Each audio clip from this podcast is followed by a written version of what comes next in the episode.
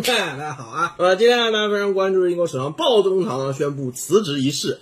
虽然说宣布辞职，但是这事儿明显就不是他说的那么简单，对吧？到底是怎么回事呢？是他的手下啊纷纷离他而去啊，成了光杆司令，非常打引号的可怜。在他宣布辞职前的几个小时呢，哎，官方声明也说了有勇气啊，他是一个 team player，他是一个团队合作者。被如此多支持我的选民选上来，我就是要代表民意，克服那些困难，迎接那些挑战，达到最终的目的。哇，表现出那个大义凛然，one man army，一人成军的气势。我还以为是他离别人而去，不是别人离他而去了，是吧？这哥们的辞职呢也非常的讽刺啊。前两天我们刚说过嘛，他这个又是不信任投票，又是在五月的时候说什么绝对没有乌克兰难民送到卢旺达去，哈哈，六月的时候马上抽自己脸说啊不行，乌克兰难民送到卢旺达去了。这样的反复无常也体现在他最后的辞职上。几个小时前说：“哎呀，我肯定坚守到底。”几个小时后说：“不行，我要辞职了。”那么辞职这个整个演说呢，我看了一下。不得不说啊，值得学习。讲了七八分钟为什么要辞职呢？但是又完全没讲自己为什么要辞职，全讲了一下啊。现在保守党多数，大家达成的共识就是我们需要一个新的领袖了。我一定和大家怎么怎么精诚团结，达到这个目的。这个目的实际上是什么？各位，就是要把你换掉嘛。所以说现在虽然众叛亲离啊，但是他还是想当这个看守首相。有个问题就是保守党这些人呢，不希望他当看守首相，就看守。都不希望你当了，因为英国媒体啊就批判鲍里斯是厚脸皮，不是一天两天。小报又出来爆料，说他一开始讲的大义凛然，说什么哎呀，大家离我而去，我还是要当首相的，或者想继续当看守首相呢，是依然留恋当首相的时候可以有的那些福利待遇，也就和他的妻子能够使用。假如他是英国首相的话，有一个专门的花园，举行一个比较盛大的婚礼。但是妻子一直梦寐以求，那结果呢？你现在啊下去了是吧？你下去了，那你就没法使用这个庄园了，你得自己花钱了。所以为的是最后再吸一把政府的福利去白嫖那个花园啊！英国人呢是非常的愤怒。好，那么这个视频呢，我们来分析分析，这哥们到底下去是为了什么？呃，主要五个原因，其中有一个原因呢，大家非常的不关注是吧？我这人呢非常了解大家的喜好，我把大家最不关注那个原因呢放在第一个讲，也就是他这个保守党的副党鞭，他任命呢去猥亵。男同事的是啊，这副党鞭也是生理男性啊，自认为男性。两名男同事是议员，也是自认为男性，并且是生理男性的。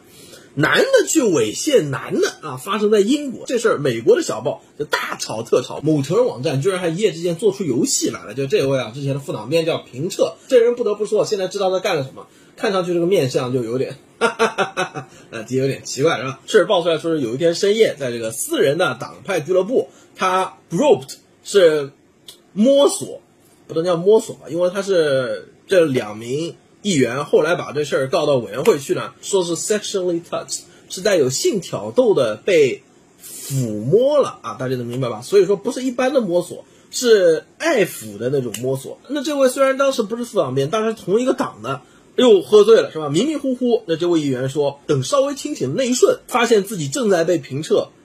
探索，并且由于当时喝了醉了酒，所以他没有反抗能力。那一瞬间觉得非常的可怕，酒一下子醒了。然后根据《劲报》的描述和这个《Daily Mail》啊，《每日邮报》基本上是家庭主妇喜欢看，说是平彻试图用他的爱抚去征服他的男同事啊。大家可以揣摩揣摩这个话，反正就这么个事儿。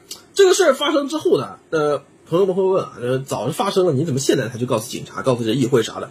因为这些议员，首先大家都是同一个党的。那不想我们党内的事儿被你反对党抓到把柄吗？第二件事儿就考虑到发生那个事儿，不确定评测他的性取向，评测他实际上自认为的性取向，决定了这个议员，假如把这件事捅到议会去。大家会以一个什么角度来看待这个问题？这议员不想在搞不清评测的这个人的性取向之前，把个事儿捅到议会去，议会会认为保守党的人都是恐同的。那这个在欧洲是极端正正确问题，LGBTIBGDX 群体的问题嘛？你怎么能啊？就是哎呀，我被摸了，这怎么着？什么意思？你恐同是吧？那不行，你保守党怎么怎么怎么样？马上就带去了很多的负面舆论。所以说没搞清这评测这个人到底是什么情况的时候呢，议员也没敢说。还有第三个原因，没公开。但是也不是没跟人打小报告，打了小报告之后呢，党内的高层人士跟这俩说，平彻这个人品行专一，是大好人，大家都信赖他。这件事儿没完，哎，还被鲍中堂任命为副党鞭了。被任命为副党鞭之后，这两个议员一揣摩，你这党内高层觉得他品行专一，你首相又任命他当什么副党鞭，那我是捅上去呢，还是不捅上去呢？啊，成为了一个问题。当然，这件事情爆出来之后，英国公众对这件事情非常气愤，第一时间就质问。暴动党说你怎么能任命这种人当副党鞭呢？鲍里斯一开始的回复是：我任命他当副党鞭的时候，我不知道有这档事儿。结果被人家踢爆了，说你一早就知道。他后来又承认，那，我的确已经知道这档事儿了，我还是任命他当副党鞭。党鞭，党鞭，英文叫 whip，就是鞭子的那个鞭啊，是起源于英国议会，议会内代表政党形象和保证政党纪律的这么一个人。啊，结果你这个人去。是吧？你去想要征服什么男同事这种东西是很可怕的一个问题了。在这点上，我们得插句说一嘴，美国也好不到哪儿去，是吧？比方说下去那个听周牧也是，他说什么猥亵他的女下属，好像他也猥亵他的男下属，是吧？胸口也有一些他的表示他的兴趣爱好。反正英美这个政界高层啊，这方面进展的确是比较狂野。这件事情可谓是啊，英国民众不支持保守党。保守党内部对鲍里斯意见很大的一个重大导火索，当然了，也是各位最没有兴趣的一个点。第二件事呢，说来也简单，大家应该都知道啊，这是新冠的问题，新冠是老问题。但是不知道大家还记不记得两句话？一句是澳大利亚卫生部长当初说的，假如奥密克戎毒株，当时还不知道奥密克戎的致病性了，它只是传播性增高，致死率却降低的话，那将是上帝给澳大利亚人最好的圣诞礼物。在此句话之前呢，英国卫生大臣也说了一句话，说英国已经决定完全放开了。英国做好了承担所有后果的准备。哇，这两句话，这两个人，希望大家记住啊！这是二零二二年，是吧？我们回去看，一个是澳大利亚卫生部长，一个是英国的卫生部长。这帮人这些想法肚子里想的，真的往外说，而且他还是有公职的。一个国家卫生部长说不卫生了啊，鲍里斯也是明确的表示说，总是有痛苦的决定是要做出的。所以在经济下行的时候呢，新冠的账又算在他头上了一些。当然了，跟别的领导人，比方说董王比的话。鲍里斯能在任上那么久，应当来说他应该还是扛住了一些新冠因素对他的打击的。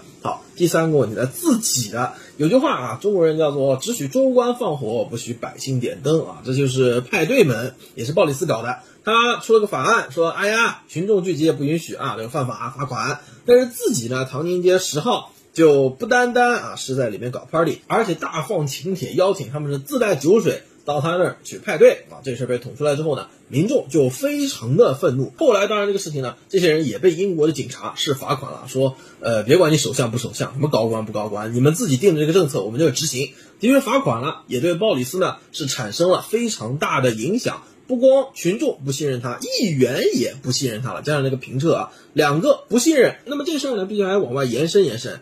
呃，一个新料。就是苏格兰之前不是要搞独立嘛？那么沿着婚礼这条线呢，苏格兰的媒体就去细数了一下鲍里斯的情史，这个就非常的有意思啊！我觉得大家肯定觉得没意思，为什么呢？他在入住唐宁街十号的时候，苏格兰的媒体认为他是带着他的女朋友入住的，但他当时疑似有妻子，也就是说他没带着妻子入住唐宁街十号，他带着女朋友入住唐宁街十号。并且呢，苏格兰媒体啊认为，鲍里斯在任上这么久呢，最后还是拖了一会儿，是为了尽可能的再帮自己的妻子、女朋友和情妇原文啊，情妇 girlfriend 是女朋友，mistress 是情妇的意思，谋求更多的利益。那么的确，鲍里斯这个人啊，谈了他的情史，他的个人情感多样性方面是比较出众的啊。那这个我不做多展开，但的确他和很多他的，比方说他的艺术顾问。就生了孩子，生孩子都生出来了，你不能说他俩没关系吧，对吧？还有不同的几任妻子和几任情妇，这些生女性都非常大方的接受了苏格兰报纸的采访，称其人生活作风非常不检点，撒谎成性，根本不值得信任啊，那就是另外一出了。那么还有另外一个问题呢，也是个巨大的影响因素，就是其实并不是现在才表现出鲍里斯和他领导这个内阁啊，保守党的得票率是能够一直维持领先的，而是已经有很久的时间，差不多半年。保守党的得票率一直都不高啊，大家对保守党执政都是比较不满的。我们要回去看一下鲍里斯到底是怎么当选的。虽然说他当选的时候得票率、支持率是极高的啊，破历史记录了，但是当时他的当选，英国民众是普遍希望硬脱欧。在前任首相试图协议脱欧失败之后，英国民众呢是大部分支持强硬脱欧。鲍里斯本人作为强硬脱欧派，最后能够脱离欧盟，自然就是大功一件，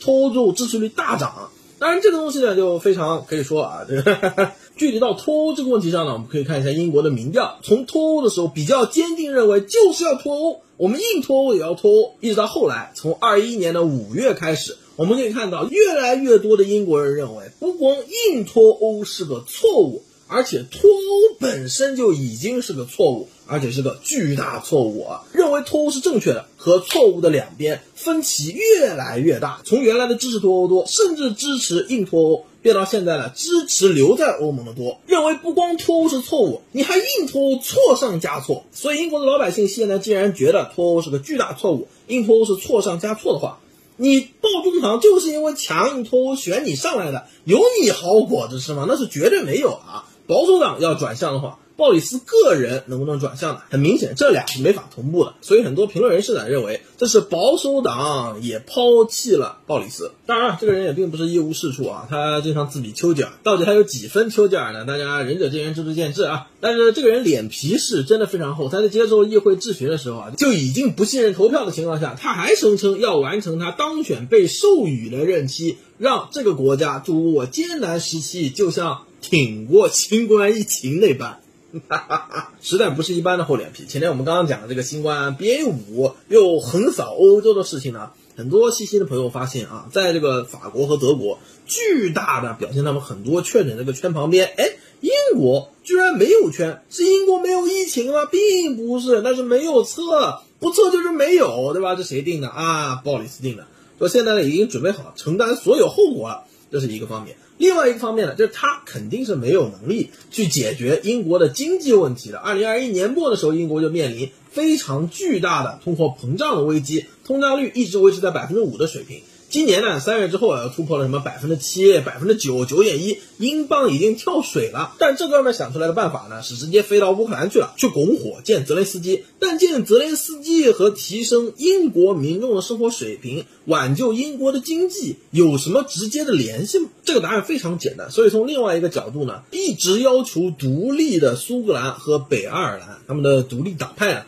也是获得了有史以来最高的民意支持啊！苏格兰首席部长前两天还说了，全民公投的时间都定了，没有人他讲能够阻挡苏格兰人要求独立的决心。这点上不得不说，今天这个国际时局的确是非常的混乱，非常的动荡，跟不久之前的某一个后来发生很大事情的当时混乱的国际时局呢，是有一些相像啊。英国目前的局势呢，很多朋友之前觉得可能要发生大事。假如这个伊丽莎白女皇真的如英国政府所称，澳大利亚都官方呢放出来的一些，假如英国女皇不幸，那么他们会怎么做的这个 procedure 就是规划了。北爱和苏格兰提前了自己要求自由的想法，并且进行了行动化。那么鲍里斯任上出了这么大的事儿，那可真的是要名留不列颠史了。所以从这个角度上讲呢，也有朋友认为啊，这个人辞职是害怕背黑锅。当然，这个无法解释为什么他之前又非常强硬的说，我就是要完成我所在的任期。好，最后一个有趣的问题，这哥们儿下去了，谁上来？之前我们在讲印度的时候呢，曾经说过一句话，大家可能当我是开玩笑，其实完全不是开玩笑的。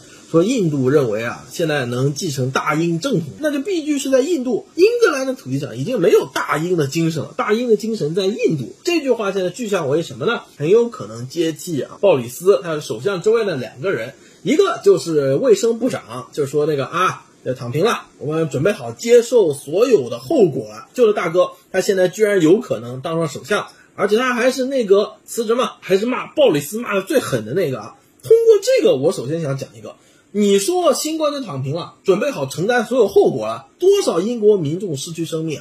你就这么一个人，居然有英国民众支持他？那你们民众对于自己生命权的漠视，我是无法理解的。居然说啊，准备好承担后果了，你们怎么样？死活与我无关。这样一个不负责任的卫生部长，你让他选首相，我无法接受啊。那么另外一个呢，就是财政部长苏纳克。呃，这俩人呢，为什么说跟印度继承大英正统有关？